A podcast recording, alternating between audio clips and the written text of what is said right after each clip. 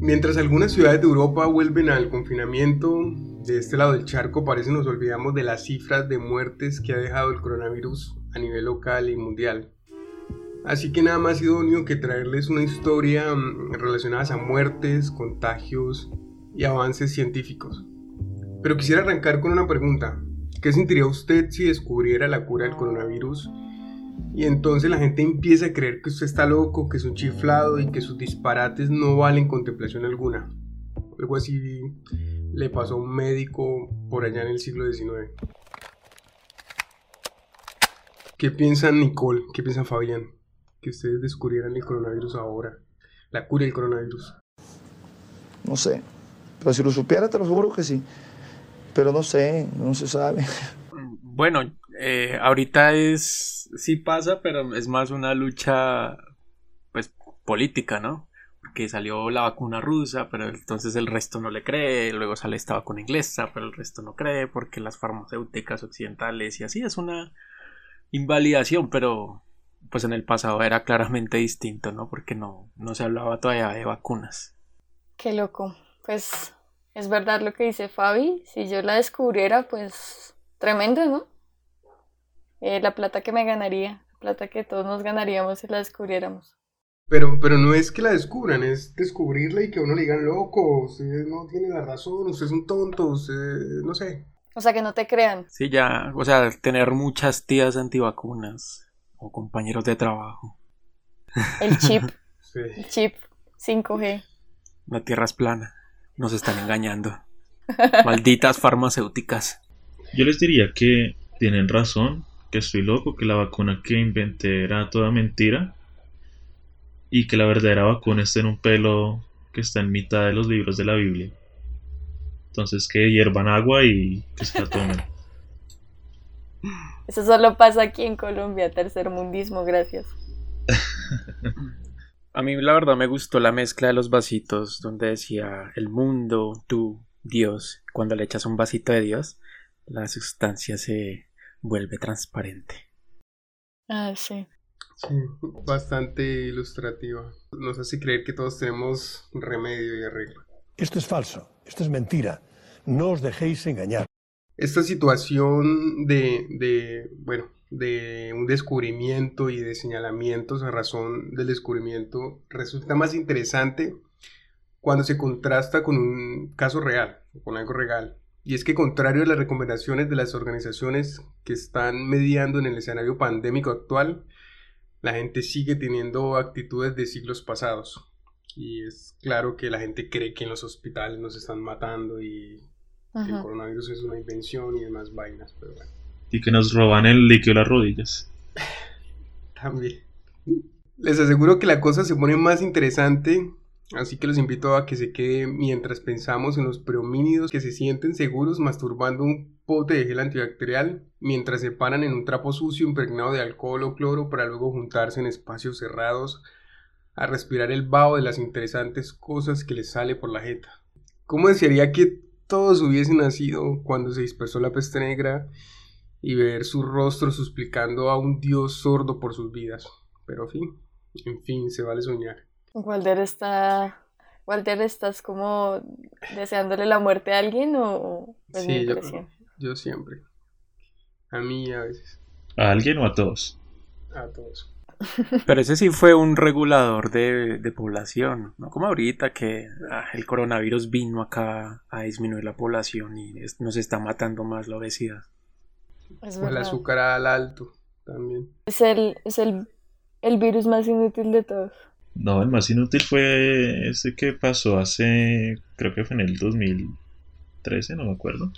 El H1N1, Ah, sí. que no mató absolutamente a nadie. Este por lo menos ya se cargó como a como un millón de gordos diabéticos. Y el de esa época no se cargó a nadie. Asmáticos. Eh, el gordofóbico. Murciélagos 1, cerdo 0. Los perros. Eh, poniéndonos un poco serios, hace muchos años, no tan allá a cuando el tirano mandó, Entre los siglos XVII y XVIII en Europa había un enemigo terrible para las mujeres recién paridas o las nuevas madres. Pues ellas engrosaban un número absurdo de muertes en los hospitales a causa de una infección denominada fiebre puerperal. Ser mamá en esa época era como pararse con un iPhone bien gomelo tarde en una noche bogotana en plena 19 en pleno centro. Una cuestión delicada. Eh, los síntomas estaban dados por fiebre alta, abdomen hinchado, accesos purulentos por todo el cuerpo y finalmente, después de unos días de sufrimiento, la muerte. Pues no obstante, ante esta desagradable descripción, su causa era frecuentemente atribuida a una mera complicación, una vaina como que no se podía evitar, que pasaba porque sí, porque tenía que pasar y se llegaba incluso a echarle la culpa de la proliferación de, este, de esta infección, de esta enfermedad a los hospitales, por lo que a veces se creía que era idóneo o conveniente demolerlos. O sea, como que una vez la fiebre puerperal se distribuía en los hospitales, no había otro remedio que tumbarlo y hacer uno nuevo. Antes del siglo XX, eh, cuando uno estaba enfermo, yo creo que era mejor morirse sin tratamiento que lo trataran a uno. Por toda la cantidad de, no solo de tratamientos a medio hacer o con teorías que no estaban completamente comprobadas, sino porque pues muchas cosas se atribuían a cosas más allá de, de microorganismos o cosas así, sobre todo las mm. enfermedades mentales que se veían como posesiones demoníacas. Total. Sí, sí, todo era, todo era, todo era divino y, y, la cura era el arrepentimiento. Si usted se arrepentía, usted se curaba. Esa era como la, la mejor solución. Pues sí, no contentos con que uno estaba enfermo, se lo atribuían a un castigo divino tras del hecho y e ir al médico era como ir al carnicero. Como que no había mucha opción de, de vivir. Esos delantales todos vueltos, nada, qué asco. Sí, pobres los que nacieron antes de la anestesia. Pobres, de verdad. Y tenían que hacerle procedimientos, por ejemplo, de amputación. Tenía que ser un un infierno, era mejor morirse de una vez. ¿Por qué lo dice tan brusco? Entre esta suerte de, infamia médica que no se inmutaba por el número de muertes y se mataba a pajazos mentales con explicaciones dignas de esas cosas las hicieron a mis espaldas. Tenía un muchachón, un un tipo reacio parado, que decidió cuestionarse las causas de la muerte, a razón de sus análisis, seguimiento estadístico y comparación, Hizo aportes que fueron fundamentales en el escenario médico y eso sentó bases para hombres de ciencia. Este muchacho era el mismísimo Ignaz Philipp Semmelweis. Este señor nació en 1818 en Hungría, fue el quinto de siete hermanos, hijo de comerciantes. Sus estudios los inició en Hungría y los continuó en la Universidad de Viena, obteniendo en 1844 el título de médico tetra. Entonces los, ñoños van a decir, bueno, ¿por qué estudió en Hungría y luego se fue para Viena? Le tocó como el foráneo que le toca irse a Bogotá a, rebuscarse un mejor futuro, un futuro menos mediocre, menos sufrible, no. En ese tiempo Hungría era parte del imperio, del imperio austriaco y la capital era Viena, entonces pues en este centralismo se entiende que las instituciones y todo está organizado en torno a a, un lugar puntual y pues la periferia no, no tiene como los recursos de, de, esa parte central, pues, la dicotomía centro-periferia. Entonces el tipo por eso le tocó irse, como a mí en algún momento me tocó irme a Bogotá, a formarme y a sufrir. Mm, la diferencia es que en ese tiempo era 1844 y estamos en el 2020. tenemos que seguir haciendo eso en Colombia. Mm, sí, pero bueno. Sí, ahora Viena pues es un país distinto de Hungría y Hungría solo se dedica a echar inmigrantes. Corrección, Viena no es un país. Ni nunca lo ha sido. Pero sí es la capital de Austria. a poner cercas ahí para expulsar sirios y afganos que vienen a colarse ahí a, Europa. La gente estudia comunicación social para grabar a los inmigrantes y patearlos mientras van corriendo. Pues no te digo que no habrá gente que se ría. Dos años después, Semmelweis entró a trabajar como asistente del doctor Johann Klein en el Hospital General de Viena.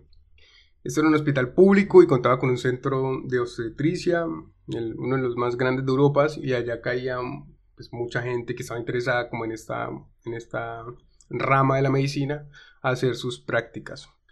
Los servicios eh, prestados por el hospital eran principalmente destinados a mujeres que no podían cubrir los costos de, la salud privada o a una comadrona.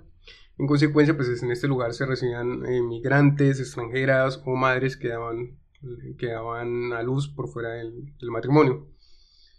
Pero antes de la llegada de Semmelweis, el director eh, Johann Klein, el tipo estaba más o menos para para esa época recién nombrado, este tipo hay que tenerlo muy presente porque es ese gato, ese man que siempre juega al protagonista. O sea, ese piro siempre está ahí aburriendo, molestando y demás. Bueno, este mm. señor Klein vio propicio reorganizar el hospital y crear dos pabellones. El primero lo dejó a cargo de los médicos y el segundo a cargo de las comadronas. Pues hay mucho, mucha persona que pronto no sepa qué son las comadronas. Las comadronas son como estas parteras que asisten a las mujeres en, el proceso de dar a luz. Normalmente en algunos países hay, hay una instrucción técnica o una formación que las avala, pero en otros países como Latinoamérica es una vaina más eh, de tradición, de conocimiento empírico, no es algo más informal. De hecho yo diría que en Colombia ya esa figura como que ha ido desapareciendo porque de, unas generaciones para acá, todos venimos naciendo en hospital y no en casa antes, como antes, como mm. con las comadronas. De cierta forma, esa labor se ha mezclado con el de la enfermera. De cierta forma, o sea, se ha institucionalizado, ya no es tan casero ese, ese rol. Sí, sí, sí, un poco eso. Bueno, aparte de, de esos cambios en los pabellones, el man introdujo la enseñanza de anatomía eh, con cadáveres. El anterior eh, director del hospital usaba maniquís y la mortandad era de 1.25 en 71 mil personas. Corrección. No es mortandad, es mortalidad. Esas cifras no las tenía ni el gobierno de la seguridad democrática. Eran, eran de alguna manera buenas en comparación a, lo que se da en Europa. Y me reviso yo esta carnita y estos huesitos llenos de defectos. Yo lo que quiero decir es que este Hospital General de Viena a esa época es como era un hospital bogotano normal, un hospital donde atienden a, a personas de, de, un país con V que no quiero mencionar hmm. y donde pues las condiciones hmm. son normalmente bastante precarias, ¿no? Entonces, vean lo atrasado que estamos. Estamos en Colombia en el 1820, apenas en el recién 2021 que llevamos prácticamente. Sí. Viva la Gran Colombia. este es un eh, Estado de Derecho, este es un gobierno democrático, respetuoso de la ley. Y hemos estado hablando un poco de, de, de es la, de la fiebre puerperal y que mataba mujeres y no sé qué, pero esa fiebre era ah, una fiebre, una infección que daba de, entre el parto y antes de la primera menstruación. Entonces, por eso se denominó fiebre puerperal. Como para que usted tenga un dato chévere para votar en una cita o el día que pronto que se por ahí hablando y te digo, como, oye, ¿sabes que la fiebre puerperal? Como para romper el hielo, me parece que es una frase está buena. Uy, sí, dato coctelero, para quedar bien. un poquito antes de la llegada de, de nuestro protagonista Selmer Weiss, las muertes por esta infección eran del 10%. O sea, ya había pasado un tiempito desde que este tipo, Johan Klein, había hecho la implementación de meter cadáveres, entonces tenía unas muertes por el 10%. O sea, como que apenas se ha, comenzado. Y aumentaron en el primer mes de, este cambio al 17%. Aún así, en comparación con otros hospitales de Europa, donde habían eh, una tasa de mortalidad del 90%, eh, en Leipzig eran bajas. Incluso en París, en algún momento llegaron a cerrar un hospital por lo mismo, eh, llegando a tomar medidas como que las comadronas fueran a atender a domicilio los partos. Y eso lo que hizo fue que, pues, obviamente, disminuyeran muchísimo las, las tasas de contagio y de muerte por, por fiebre puerperal. O sea que ir al doctor era como contraer ébola por la mortalidad del 90%. Sí, sí, sí, eso era como en ese tiempo una, una neumonía, una vaina que se los llevaban en vainas. Como ser obeso y fumador en tiempos de COVID. Así tal cual. Diabético, hipertenso, es una muerte aseguradísima. No, pero eso es muy denso porque las mujeres, o sea, como que no tenían otra opción, ¿no? Ya tenían que parir, ¿no? Okay, Pues es- tenían que ir sí o sí. Es lo que te, te decía, está como muy condicionado a la clase social. O sea, la vieja que tenía su dinerito, pues estaba en casa, recibía atención médica privada y no se complicaba. Pero pues al que no le tocaba, como a todo pobre en todas las situaciones de la historia, pues le tocaba como eh, sufrir el lado oscuro de, de estas situaciones y pues morir. Ah, qué mierda parir en esa época. Y en ahora esta también. y en esta también, sí. Sí, sí, sí, Mm. sí, tienen razón. Pero, pero, pero es bueno de pronto, antes de, de entrarnos un poquito más el tema, saber qué había sobre la fiebre puerperal antes de que Semmelweis empiece como a, hacer sus estudios. Entonces, qué ideas rodan- rondaban o rodeaban este tema. En ese entonces, las muertes por fiebre puerperal eran ampliamente atribuidas a epidemias que se ligaban a cambios atmosféricos, cósmicos o telúricos. Esas ideas iban de la mano de la teoría miasmática de las enfermedades, una vaina que llamaban los miasmas. Y era algo muy aceptado en la época, o sea, esa era la verdad absoluta de por qué la gente moría por fiebre puerperal. Entonces, se preguntarán qué era la teoría miasmática de las enfermedades. Pues fue una vaina que se inventaron unos tipos de nombre Thomas Sidenman y Giovanni Maria Lancisi.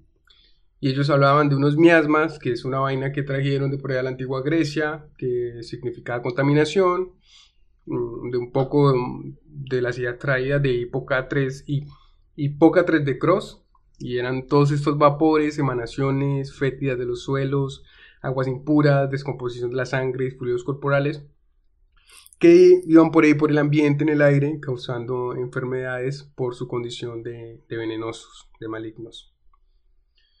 Normalmente lo que hacían con, con, con, con esta situación eh, de los miasmas eran eh, hacer cambios en la ventilación, o sea, como que, pues si sabemos que está en el aire, entonces lo que tenemos que cambiar es que haya un mejor flujo del aire para que no, no, no se preste este veneno a, contagiar, reducir el hacinamiento, menos población en unos espacios determinados, eh, mejorar la alimentación y en general pues todo esto está rodeado como la de, del contagio que era como que habían unos factores que, que eran nocivos y proliferaban el contagio cuando las personas estaban como próximas y cercas pero estas cuestiones o estas medidas nunca realmente eh, hicieron o redujeron las tasas de mortalidad por fiebre puerperal. O sea, era algo como que se implementaba porque se supone era la contramedida a esta situación de los mismas, pero pues efectivas, efectivas no eran por, por cifras y porcentajes que ya les di un poquito más arriba. O sea, todas estas vainas y, y nunca se les ocurrió lavarse las manos. Sí, no, no, no. O sea, era como lo último en la lista. Nicolás hizo cero spoiler, pero no, la gente no, en ese momento no pensaba nada. O sea, la gente no, eran como los indios, o con la mano que comían, se limpiaban el culo y ya, eso no. No, ni tanto, porque los indígenas tenían mejores hábitos de higiene. No, no, hablo de los indios de la India, Fabio, hablo de los indios de la Ah, India. ya, ya, ya. Y las Por eso Sergio se rió. indios y no indígenas. Es que uno puede ver fácilmente en YouTube si cualquiera de nuestros oyentes busca como estos hábitos alimenticios en, o bueno, pues en sí la vida de allá en la India, entonces como que la gente hace sus necesidades en, en la playa y en esa misma playa se bañan y la playa está como a 3 metros de la casa y en esa casa como que hacen la comida y se, no se limpian las manos y como que el color de piel tampoco ayuda para uno tener una buena imagen de la, de la higiene allá. No sé si eso salga en postproducción, pero. Claro que sí, campeón. Básicamente esa gente no usa papel higiénico, o sea, se limpian con la mano y de alguna manera es amigable, pero pues no sé qué tan buenas eran de esa asepsia. De asepsia ya cuando uno mira en esos canales de YouTube de, de música, ca- de, de comida callejera india, uno ve unas vainas como, como que... Los manes cogen así como, como el pan y lo ven así con la mano y, y lo restregan así con esa, contra la, la sartén. Así con toda la mano y como que le restregan todo lo que tienen ahí por dentro de las uñas y todo. Bueno, Pero ellos En tienen la las defensas. Ellos tienen defensas porque eso sí mata a los extranjeros. Ah, bueno, eso ya, sí. no- ya, ya no nos van a fundar por un país, sino por dos. Eso es como los extranjeros que vienen acá a Colombia a comer fritanga y, y terminan por allá enfermos de, del estómago y todo. Porque pues no están acostumbrados como a ese tipo de, de comida a la final y, y eso también pasará en India y por eso pues ahí va también lo que dice Fabián. Entonces, interesante eso. Pero nunca vayan a la India. No tomen agua de la India. No coman en la India. Incluso también se pensaba un poco que había una cuestión psicológica y era que cuando las mujeres están moribundas a causa de esta infección, eh, había un padre que pasaba con un monaguillo por el pasillo sonando la campanilla y se creía que eso como que les causaba eh, como un estrés psicológico y eso conducía o daba condiciones para que ellas se murieran. Pero, pero pues eh, no, no. ahorita pues vamos a ver que, que incluso Semmelweis en sus indagaciones un poquito eh, lo que hizo, bueno, ahorita no, ya se lo estoy contando, lo que hizo él fue evitar que ese sacerdote pasara, le dijo como, oiga, man, todo bien, lo que es que yo creo que usted con su campanilla me está asustando a las muchachas, entonces dé la vuelta por otro lado. Y haciendo eso, las, el número de muertes no, no, no disminuyó. También eh, Semmelweis se pilló que el pabellón atendido por las comadronas, los contagios eran del 1.5%, o sea, eran muy bajos en comparación al de los médicos. Y a razón de eso se cuestionó, pues, ¿por qué, por, qué era esto? Si se supone que, que esto de, de, la fiebre corporal era una epidemia, pues no debería ser tan selectiva. O sea, estamos en el mismo hospital, solo que pabellones diferentes. ¿Por qué en un pabellón sí se me está muriendo la gente y en otro pabellón, pues, se mueren, pero, pues, más poquito? Mm. Incluso los casos por fuera del hospital se podrían decir que eran casi que mínimos, o sea, entonces una, una epidemia súper modificada, o sea, el coronavirus le quedó en pañales. solo me ataca este pabellón y, y lo demás no, no, no, me lo tiene. Entonces, a razón de eso y al ver que las mujeres que daban luz al calle y que luego eran conducidas al hospital, tenían un porcentaje mucho más bajo por muerte por fiebre puerperal, él pensó que eh, la causa estaba focalizada en ese primer pabellón donde los porcentajes eran, eran altos. Entonces aquí ya vemos cómo la, la mente de Semmelweis empieza a trabajar. Y ahorita estamos hablando de lo que era el hacinamiento. Entonces él no entendía si supuestamente el hacinamiento era una causa de la fiebre puerperal y en el pabellón 2, donde estaban las comadronas y donde estaban los porcentajes bajos de muertes, estaban súper hacinados pero ni así eh, se presentaban las mismas, eh, los mismos porcentajes o muertes por, por, esta fiebre que en el pabellón 1 donde estaban los médicos. O sea que, o sea que era inexplicable que, que, mataran más a gente de mejor estrato que a gente de bajo estrato. Porque pues eran donde estaban hacinados, ¿no? No, no, no, no. En este, en este, no, en este hospital todos se supone eran pobres, o gente con condiciones como te decía, inmigrantes, extranjeras, o sea, no todos, ah, sino que eh, Klein hizo esa división. En un lado mandó a los médicos para las prácticas eh, con, con, las mujeres para volverse maestros en obstetricia y en otro lado tenía las comadronas. Ahorita, culturalmente, ¿por qué lo hizo? No sé, pero pues, mm. pues es una buena pregunta. Ah, estaba jodiendo, estaba jodiendo, sí. ¿Quién ganaría, el coronavirus o un médico del siglo XIX? El coronavirus. No, yo creo que el médico es más letal. el médico antes de la era séptica era. Uf, qué miedo. Era un propagador de enfermedades, y eso lo vamos a ver ahorita, o sea. Es válido aclarar que para ese momento y hasta finales del siglo XIX nadie sabía lo que eran los gérmenes ni la relación que tenían con la transmisión de enfermedades. Pues, no era usual los métodos de asepsia que, hay actualmente, que manejan actualmente en, la rama de la medicina y demás ramas, pues, estéticas y demás. Y las salas de, cirugía eh, parecían casas de pique paramilitar, o sea, elementos casi que de carnicero, con sangre seca, eran reutilizados, era una vaina terrible. no, no se creía que, que esterilizar un, un instrumento usaba en cirugía un instrumento quirúrgico fuese necesario, entonces la gente no tenía como esa noción y eso explica pues muchas situaciones como para que se propagaran enfermedades y demás. Incluso la gente llegaba a visitar a, sus familiares, a los pacientes, y los encontraba como en camas llenas de humedad, hongos, gusanos, y nadie decía nada, eso es como normal, como que no, no pasa nada. Había una, una profesión, o bueno, sí, una profesión, una actividad lucrativa en ese tiempo, y era que había una persona encargada de, en esos centros médicos hacer como la, la búsqueda y, y eliminar a los insectos y los bichos. Y por ahí vi que supuestamente era incluso hasta mejor pago que, el pago que recibían los médicos. Entonces era como, como las EPS, solo que pues las EPS son un poco más higiénicas, pero igual hay, hay pabellones de la muerte. igual de desastrosas. Solo que no los, no los paseaban en ambulancia a, a ver dónde los dejaban morir, sino que ahí mismo, pum, pum, súper eficiente, las, las iban matando en el mismo pabellón. Sí, me imagino con todos esos instrumentos sin lavar, llenos de la sangre de todos los otros enfermos. Era así una cosa deliciosa ir a que lo curaran. Ahí sí desmata sanos. o sea, son como esos, como esos adictos a la, heroína que, que utilizan como la misma jeringa. Como más o menos como algo así, podemos compararlo como más o menos como eso. Sí, es, es lo mismo. Y, y, lo raro, lo chistoso, es que los médicos eh, a lo largo de la historia siempre han tenido prestigio.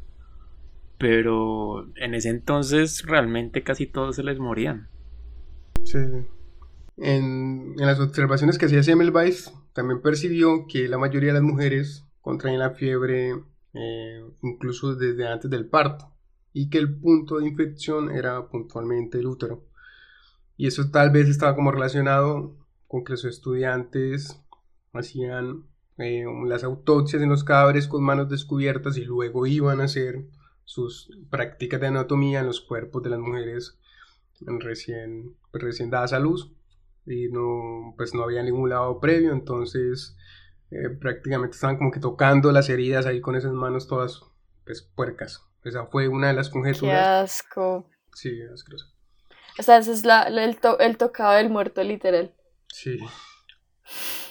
Pues sin embargo, Klein, que les dije que era este tipo que le iba a arruinar como un poco la existencia a nuestro protagonista, este man dijo eh, que, pues, que no estaba de acuerdo, que las deducciones de Semmelweis o las conjeturas que él hacía pues no eran como las más eh, acertadas. Eh, y que esta cuestión se debía a una brusquedad de parte de los estudiantes en los exámenes vaginales.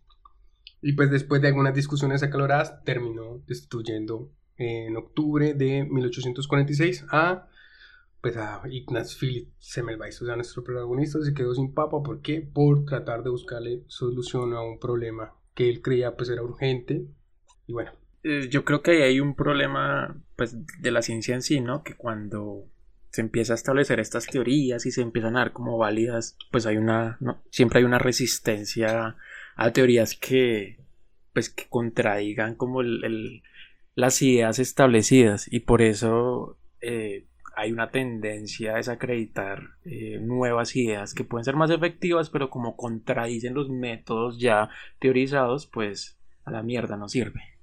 Pero, pero es, muy, es muy raro porque uno diría, bueno, si se está muriendo gente, si se están muriendo mujeres, ¿por qué no tratar de indagar un poco en alguna teoría que se esté dando y ver si es verdad o no, ¿no? O sea, son decisiones como muy locas, muy arbitrarias, destituirlo y ya, ¿no? Como lo que tú dices no es y ya está.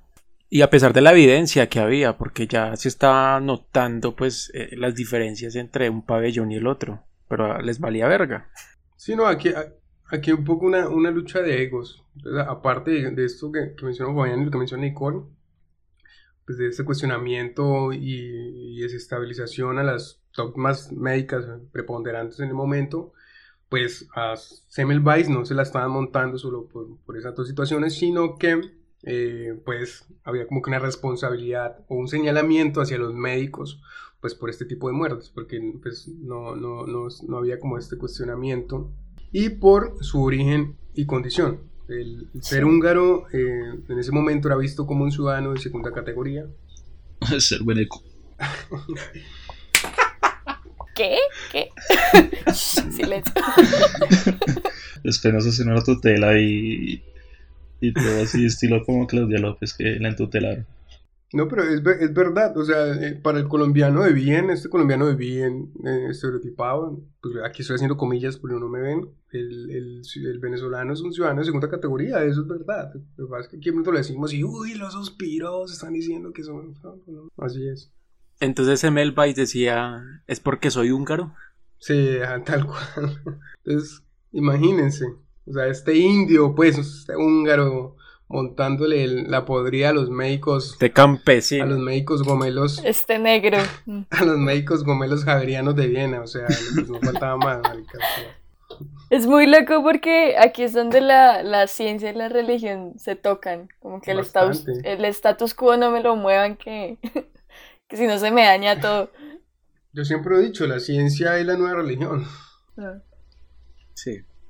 Ah, bueno, en, ese entonces había un imperio, pues un imperio que era como un parche, una cosa muy parchuda de varias regiones, ¿no? Entonces coexistían muchas religiones, muchas culturas muy distintas en un mismo imperio y claro, eso crea tensiones en las poblaciones. Entonces creo que esto es lo que hace más evidente pues el, descrédito que recibía, que recibía Semmelweis precisamente porque pues no compartían tanto, tantas cosas lingüísticas, culturales, y eso siempre genera pues estos comportamientos xenofóbicos que podemos ver hasta hoy día. Esas son las cosas de la humanidad que no, no se, no se extinguen, solo cambian, se transforman a lo largo de la historia, pero siempre están ahí. Y eso pasa ahorita mucho con en Europa, de todas maneras, no, no, no tan marcado como podría haber sucedido como en el Imperio Austrohúngaro de ese tiempo pero sí, digamos, ahorita se ve con como esa diferencia que tienen estos países anglosajones o que pues tienen como su, su raíz de idioma en, en lo anglo frente a los países que tienen pues su raíz de idioma en lo latino. Digamos que los ingleses y creo que los alemanes hay como una hay como cierto conflicto con españoles, franceses, italianos y ellos los consideran como europeos de segunda clase. Entonces sí, sí, todavía se percibe eso bastante y es una lástima. Mm, el culo de Europa, dicen. dicen a los españoles. Y, y, aparte que en ese momento habían unas intenciones políticas de la Hungría que se quería separar del imperio, entonces Klein, el director, un tipo que te digo que, que es el malo de la historia, acusó eh, a Semmelweis de hacer parte pues, de esas ideas separatistas. Y a la larga pues sí él estaba como vinculado a esas ideas pero pues nada tenía que ver. No no debería de, de ser un elemento pues a tener en cuenta para cuando alguien expresa unas ideas ¿no? sí, un poco una, un poco sucio un poco mal jugado ahí la vieja mm. confiable Sí, aparte que, que Semmelweis era un, tipo como reacio, de carácter fuerte, entonces como que tenía problemas ahí con, con lidiar con la autoridad y eso también le jugaba un poco en contra. Era mamerto. Esto se veía venir, esto que nadie se engañe. Después de un par de meses eh, que se tomó pues de, de que lo destituyeran para para reponerse un poco se fue a Italia y de regreso a Viena en, el, 1847 eh, se enteró de la muerte de su profesor de anatomía patológica. Él había fallecido tras cortarse accidentalmente con un escalpelo durante una autopsia y pues manifestó síntomas muy similares a la fiebre puerperal. Ante esta situación, Selbenweis se cuestionó un poco que cómo era posible que su amigo, su socio Koleska, se, muriera de fuera puerperal, se supone que era una situación como que muy de las mujeres, entonces pues no era, o sea, era algo un poco que cambiaba como las condiciones que él tenía o las ideas que se ha hecho en torno a, su investigación sobre la fiebre. Em, y si pues esto era, no era la mujer, entonces esas ideas que, era, que habían de que, los que eran los líquidos que se retenían dentro del útero y que hacían contaminar a mm. la mujer o la leche materna que bajaba de los senos al útero y luego se descomponía, eran como cosas que no que ya no tendrían tanta tanta aquí ¿Validez? Bueno, que ya no tendrían tanta validez, sí. que no, no, es bueno tomar grabando. Bueno, tomar Se le olvidan las palabras. Sí.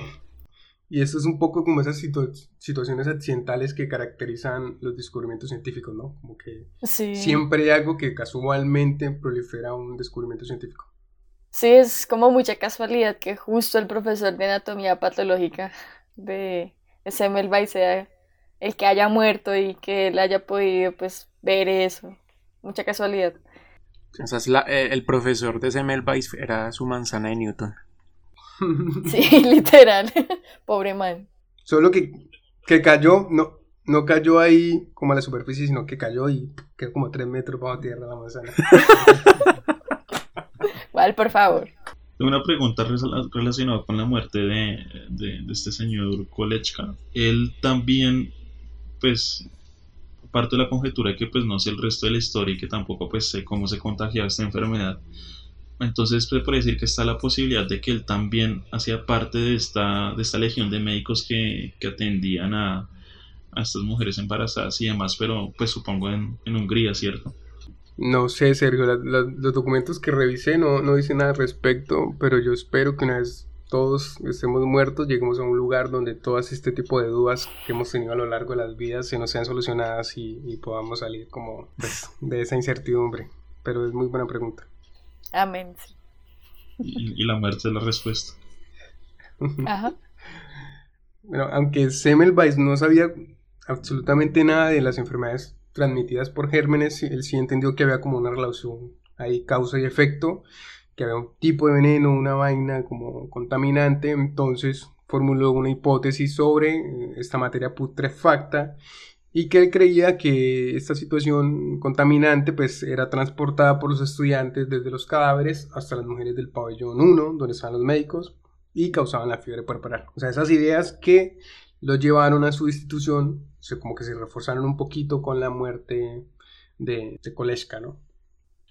Pues ya era como obvio, ¿no? O sea, tipo, no, no científico, pero podría decir como, bueno, ya estas ideas tendrían que tener más validez a pesar de su destitución. Sí, sí. Y a razón de esto, pues entendía, se reforzaba también la idea o, la consecuencia de que en el pabellón 2, donde no estaban los médicos con la materia putrefacta en las manos, pues no hubiese esas muertes, pues porque las comadronas no, no, no, no, ah. tenían como esa intervención sobre, sobre los cadáveres. Eh, poco después, Joseph Skoda, el, fue maestro de Semmelweis en, en, en los ámbitos estadísticos, intercedió por él para que fuese admitido bajo la supervisión de Bart, Bart y este era el director del segundo pabellón. Entonces ahí Semmelweis entró a camellar, rejuicioso y no sé qué. Pero no obstante con lo que le ha pasado, él siguió empecinado en esta situación y quiso poner a prueba su hipótesis. Entonces, ¿qué hizo? Pues le pidió a los estudiantes del primer pabellón intercambiarse con las comadronas y en un mes se triplicaron los decesos por fiebre puerperal. O sea, dijo, bueno, vamos a ver si son los médicos y las comadronas y salimos de dudas y refundió esa vaina y se dispararon los casos. Para combatir eh, los decesos, estas muertes, él estableció que después de las disecciones y antes y después de la atención a las madres, los estudiantes debían de lavarse las manos con una solución de hipoclorito y cloruro de calcio y esta simple medida ayuda a disminuir las muertes por fiebre puerperal, o sea, una vaina como decía Nicole, que nos hizo un spoiler tremendo hace un ratico, una vaina tan sencilla como lavarse las manos solucionaba muchos de los problemas con la muerte. Eh, Lo peor es que yo no sabía cómo seguía la historia.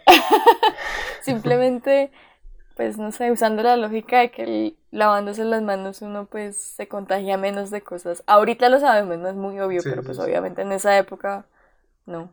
Yo creo que, bueno, a modo de como de comentario, no es una pregunta, sino un comentario. Eh, yo creo que había una resistencia por parte de los doctores, fueran estudiantes o no, a lavarse las manos, porque para ellos yo creería que era difícil pensar que ellos eran los causantes de las muertes. Yo creo que mm. también en eso residía la resistencia de los médicos a creer en, en, pues en ser más limpios con, su, con los instrumentos y con sus manos antes de empezar a hacer las cirugías, porque les costaba, yo creería, eh, aceptar que ellos eran culpables de casi todas las muertes. Sí, al final se trata también de una cosa como de jerarquía, ¿no? Me imagino que en esa época un estudiante tenía más valor que una comadrona. Entonces, pues lo que dice Fabián tiene mucho sentido. En cifras, la simple eh, implementación del lado de manos, eh, pues una disminución extraordinaria en la mortalidad y bajó de un 18,3% en abril a un 2,2% en mayo y en agosto a un 1%, o sea, súper, súper efectivo. Mm. Ya en el año de 1848 mm, ya había descendido hasta el 1,27% en el primer pabellón frente al 1,33% del segundo pabellón. O sea, con el lavado de manos, Semmelweis incluso redujo la cifra de muertes por fiebre porperal en el primer pabellón médico, donde era una vaina absurda en comparación a la de las comadronas, que pues sí era un problema, una muerte de vez en cuando, pero no era una vaina así como tan alarmante en los términos de, de esa, de esa época. Y pues el, fallo aquí fue, aparte de lo que mencionaba Fabián con, con, el ego un poco de los médicos y esa responsabilidad moral, era pues que Semmelweis, por las mismas limitaciones de lenguaje que tenía, culturales y demás, él no era como em, de hacer política un poco, de, de, hacer una pedagogía, de tratar de disuadir, sino que él, pum, se van a, a lavar las manos y así es que tienen que hacer. Y estas medidas así a la fuerza pues eh, traen un poco de, actitudes reacias, negativas eh, y pues aparte de eso eh, habían también unos efectos secundarios relacionados a la piel con la irritación por el uso del cloro y la resequedad en manos. Entonces eso conllevó como a un traspiés ahí. Además pues que bueno, aquí Fabián llamañó el chiste. Yo iba a decir que es que, además de que si siguen dando las manos, iban a volver como Venezuela. Pero no, Dejémoslo así. Ya hemos oído mucho de Venezuela. sí. seguro. Sin embargo, Klein, eh, nuestro, nuestro, villano. nuestro enemigo, sí, nuestro villano, atribuyó estos resultados a un nuevo sistema de ventilación que él había instalado. ¿Por qué? Por esas ideas que mencionamos hace un rato de los mismas y eh, de alguna manera, eh, yo creo que si Semmelweis no hubiese implementado como el lado de manos, de pronto la cabeza de Klein hubiese caído. Pero como casualmente él implementa esta vaina y Semmelweis hace lo de las manos, pues, pues obviamente yo necesito sacar pecho. Y como soy el director, pues digo que es por, por mi sistema de ventilación. En 1848, eh, una comisión que fue designada para hacer una investigación al asunto relacionado con las muertes eh, o lesiones en fiebre puerperal. Dice que pues que Semmelweis no, no, no hizo como un, no tuvo como la rigurosidad suficiente en sus experimentos, no con el control necesario y que esto, esto no se podía contrastar en la práctica clínica. Eh, pues entre los errores que tuvo Semmelweis fue como obviar el uso del microscopio y que él no hizo como una divulgación ni conferencias ni, fue como mm, como que no se relacionó mucho para eh, demostrar eh, pues los resultados de su investigación y eso le falló un poquito le jugó un poco en contra. Entonces también es válido señalar que pues él tenía dificultades con, con el alemán entonces no es como que se prestara mucho para eso o sea que por el hecho de no haber documentado de manera como la época lo requería con estas cuestiones del uso del microscopio y todo eso, pues sus hipótesis no fueron como avaladas, por así decirlo. Sí, sí, las, tuvieron por, por menos. Sí, él, él, era como muy de establecer como los, las directrices de funcionamiento según como sus hipótesis, pero no genera una documentación como que le diera cierta validez, como que estableciera esta correlación, sino que lo hacía muy, mm. muy pragmático. Y pues, a mí me parece eso complicado en el ámbito de la medicina porque uno está tratando vidas, ¿no? No es como Galileo que puede hacer hipótesis con objetos y, y pues no va a pasar nada con ellos, sino que cada cada acción que uno toma en el campo de la medicina, pues eso se traduce en pérdidas de vidas humanas. Entonces es mucho más complicado. Pues creo que también hay una parte de la resistencia puede residir en esa parte, ¿no? Que se empiezan a endilgar los muertos por cualquier cosa que ellos hagan sin eh, pues hacer un procedimiento, documentarlo adecuadamente y establecer una correlación y hacer un sometimiento experimental que pues permita, no sé, dilucidar que efectivamente se correlaciona las prácticas higiénicas con una menor mortalidad en los hospitales. Pues yo me imagino que como en ese momento la mortalidad era tan alta, como que el, el tema este del pragmatismo era muy necesario. Como que él vio, bueno, necesito probar esta teoría, no voy a hacer mucha experimentación al respecto, no voy a usar ningún tipo como de, de data o lo que sea, ni de una voy a experimentar. Como que dijo, ya lávense las manos, no es algo que vaya en contra, digamos, de algún paciente, tipo que vaya a poner más en riesgo su vida de lo que está, es una cuestión simplemente de háganlo. El problema de él fue, pues, si no documentarlo a cabalidad como en teoría se debe hacer, porque si no, no estamos tratando, como tú mismo dices, Fabián, de objetos, sino de personas. Sí, e, en ese sentido es su palabra contra la de Klein, ¿no? Entonces, como Klein tiene más poder, tiene más prestigio y tiene como eh, pues una mejor inserción cultural dentro de lo que es Austria, pues se lo lleva. O sea, es él contra el inmigrante que vino, que no habla bien, que no documenta bien, que es tosco, que no sabe tratar a la gente. Entonces, pues las tenía todas para ganarle a Semmelweis. Total. Sí, eso, eso, eso que dicen ustedes es, es, va muy relacionado con la investigación operativa. Y es como, bueno, tengo un problema ya puntual, necesito solucionarlo, eh, necesito ser multidisciplinar, necesito ser humano, necesito darle solución súper rápido. Y pues a razón de eso me salto de pronto un poco es, este, estas pautas, estas cosas que pide el método científico para demostrar que algo es válido, no sé qué. Entonces se me va a decir un poco más, más pues, por, por esa situación. Y pues el, esto y el, el, resultado del comité y demás trajo que pues un rechazo generalizado por la mayoría de sus colegas en Europa. No dieron como mucho reparo a sus descubrimientos, pues precisamente por esa carencia en la rigurosidad científica, en la, evidencia, en la falta de evidencias sistemáticas. Y pues claramente pues estaba como, como, como que estas ideas eran, eran herejía para las prácticas y dogmas de, de la medicina de la época. Eh, aparte que pues como que no había, o sea, listo, el problema es este y esta es la solución, pero no lanza como una teoría súper elaborada que respalda esa solución. Entonces, o sea, es como que por todos lados se supone él está mal. Por hacer más hizo menos, dice el dicho.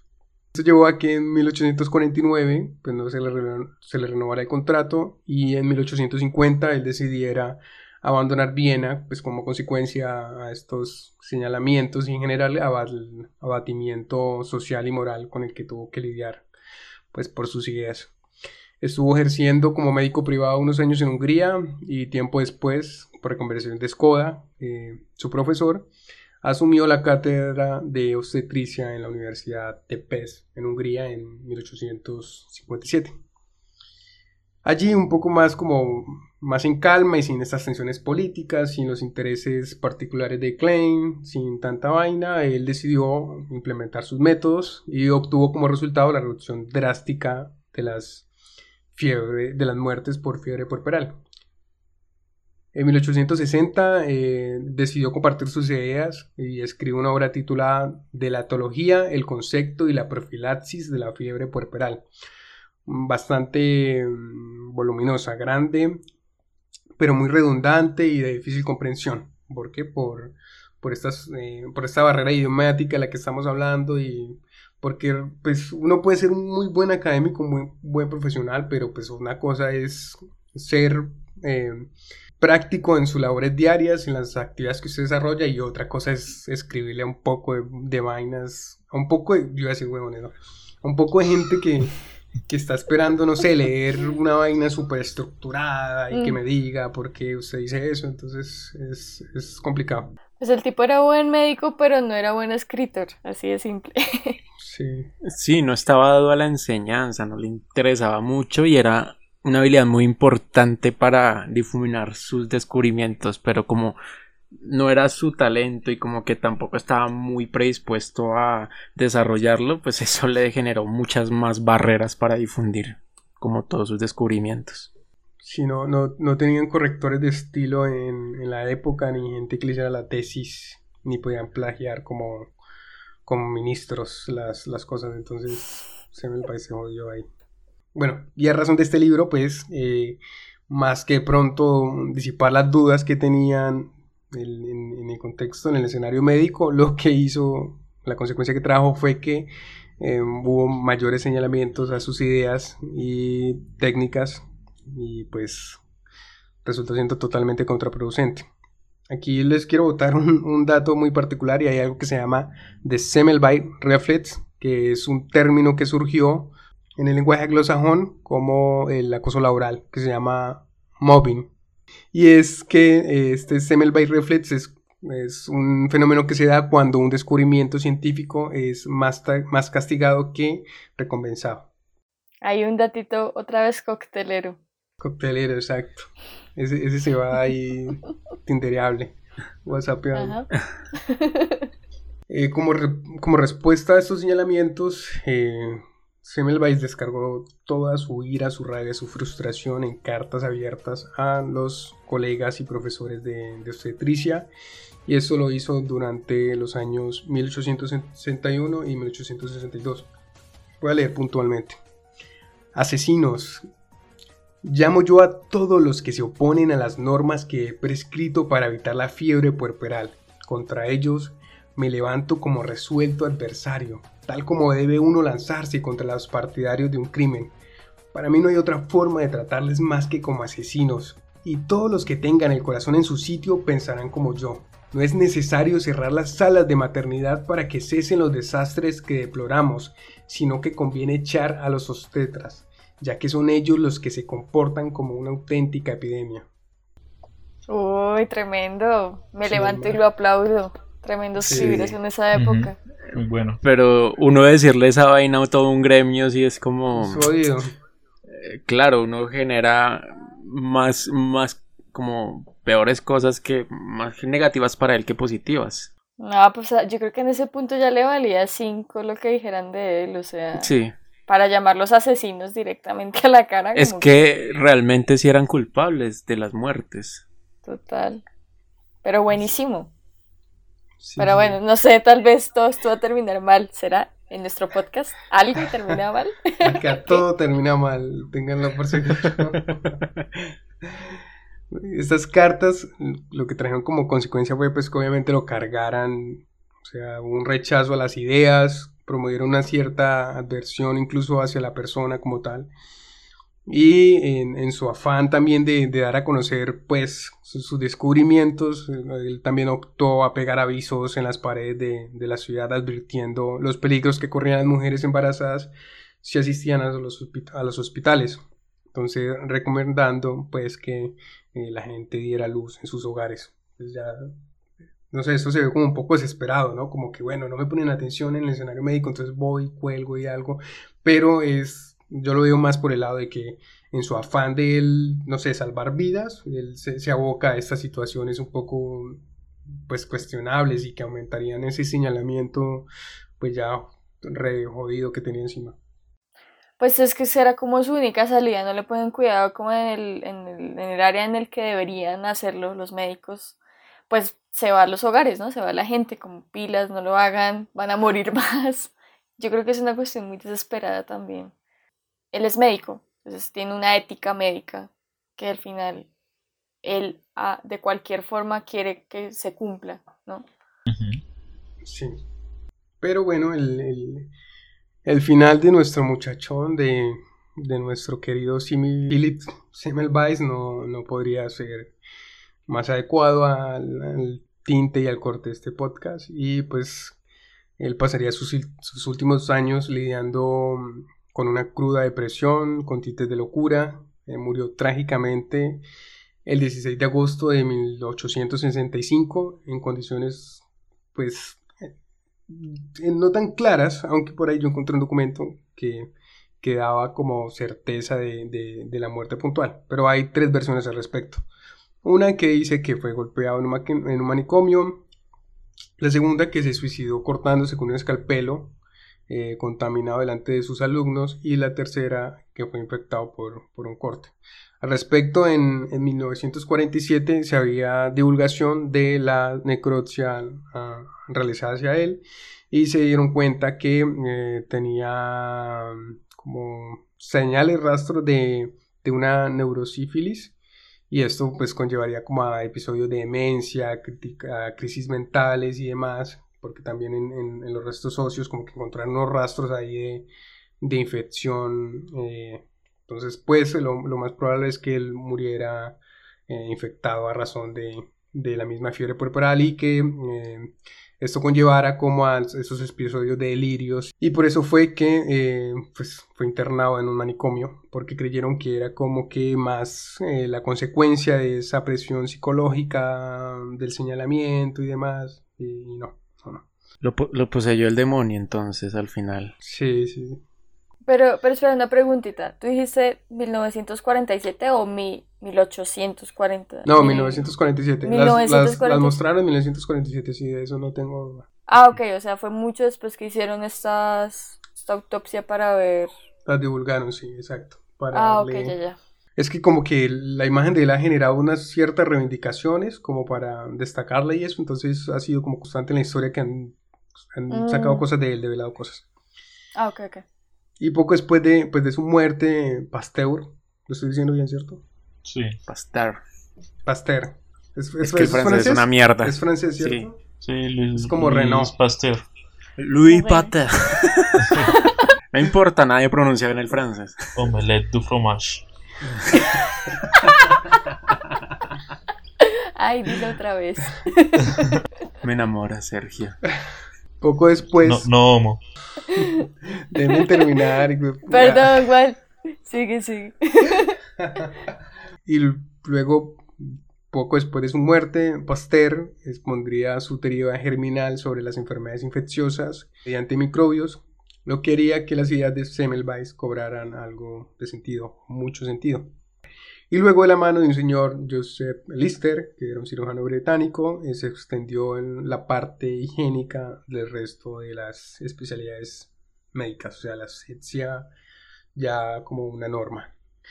Antes de, terminar, le quiero botar unos datos eh, curiosos sobre, sobre esta historia entonces, y sobre el personaje Semmelweis. La antigua Universidad de Budapest se llama hoy en día la Universidad Semmelweis. En Austria y Hungría hay clínicas ginecostétricas que llevan su nombre. Eh, hay una sociedad que se llama Semmelweis Society, que es una asociación dedicada a proteger a médicos que pueden ser utilizados injustamente por las juntas de calificación hospitalarias, o sea, como evitar esa funa médica interna. Y el rostro de Semmelweis eh, ha aparecido en monedas y estampillas en varios países. Ah, bueno, en, este, en esta universidad de Budapest y en, y en la clínica donde él trabajó, hay una figura, una estatua que, que es en alusión a, él. Esto es lo mismo como que le pasa a, a nuestro primer científico de esta serie, a Babylon, ¿no? Que después de su muerte, después de toda la desgracia que hacen, que pasan en vida, pues por fin logran ciertos reconocimientos. Creo que a Babylon le, lo nombraron como algún satélite o alguna, algunos institutos también a su nombre, entonces, bueno, al menos podríamos decir que se logra algo de reconocimiento después de la muerte, a pesar de que eso no debería ser lo adecuado. Justo, justo como en, su último tiempo, eh, Semmelweis dejó como una frase que, que me gustó también como para cerrar, terminar de cerrar el tema y es la siguiente, leo textualmente. Cuando reviso el pasado, solo puedo disipar la tristeza que me invade imaginando ese futuro feliz en el que la infección será desterrada. La convicción de que ese momento tiene que llegar inevitablemente tarde o temprano alegrará mi hora de morir. Fuerte. Triste, sí. F. F. Este más me cae muy bien. Mm. O sea, es un tipo que defiende sus ideales. O sea, a, pesar de todo defiende sus ideales hasta el final, les grita en la cara asesinos a los otros, hace lo que tiene que hacer. Bueno. muy parado, diríamos, aquí, Colombia. Además que tocó techo, él, sí se acercó muchísimo a la cuestión de las muertes en, las, en los pabellones pues médicos, solo que no eh, como tuvo las formas, los mecanismos para lograr difundirlo de una forma más adecuada y también por todas las barreras de idioma, de cultura, por este imperio medio medieval que era el imperio austrohúngaro que luego se desmembraría porque no funcionaba. Eso llevaría a toda una guerra mundial. Eso sería pues otro obstáculo, ¿no? Porque por su misma condición de húngaro pues tuvo muchos más peros eh, a la hora de intentar difundir sus ideas en una Austria que supongo que era extremadamente xenofóbica. Sí, y que, y que permite también un poco entender como, como estos avances científicos como esfuerzos que hacen parte de la cultura, que, pues no por ser ciencia está exenta a las condiciones humanas mezquinas, pues que a razón de una banalidad hacen de todo evento, suceso, una vaina insufrible.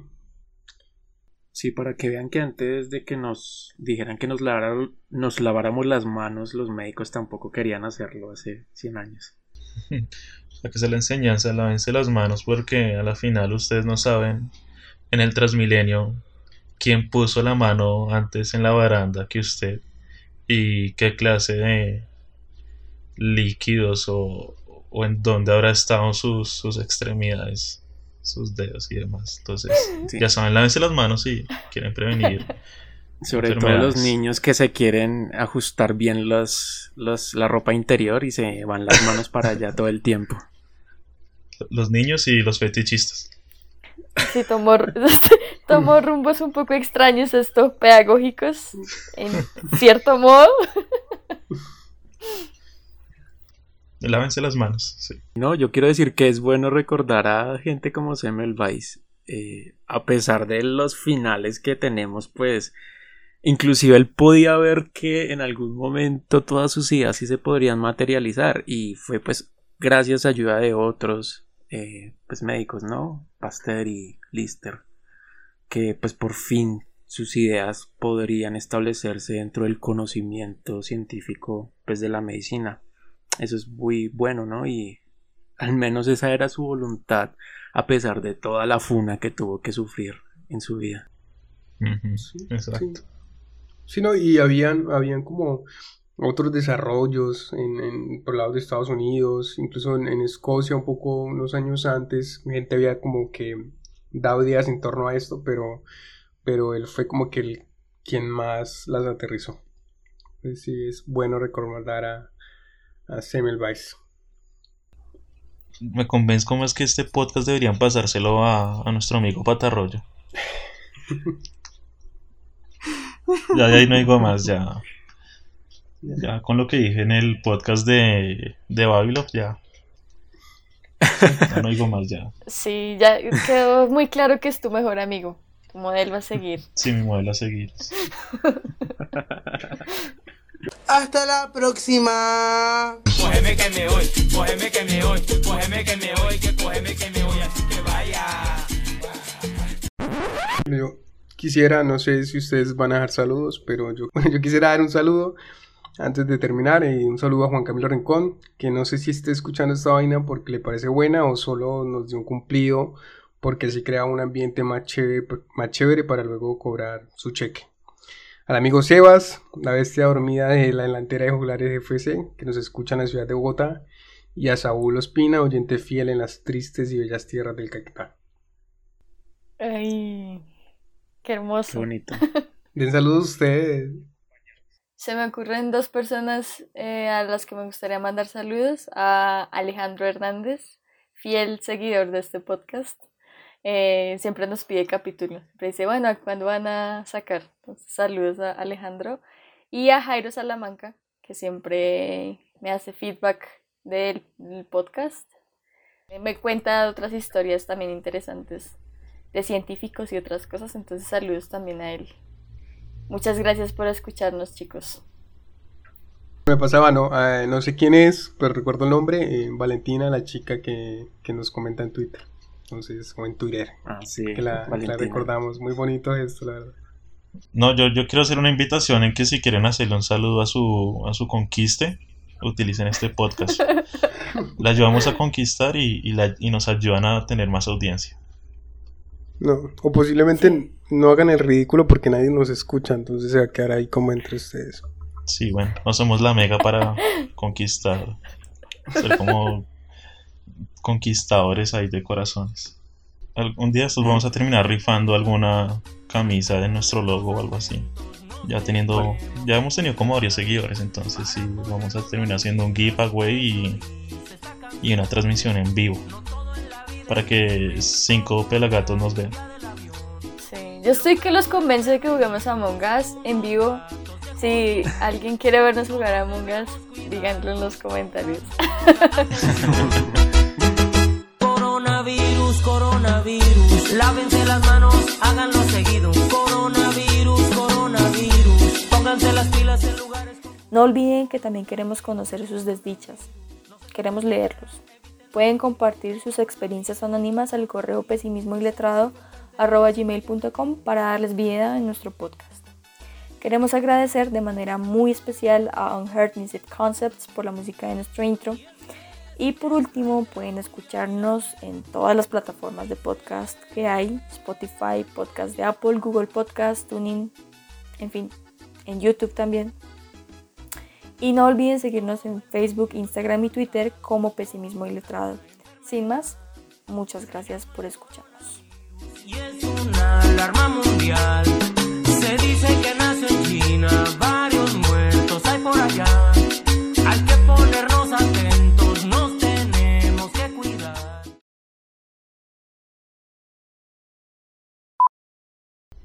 Este capítulo va a salir con harto humor negro.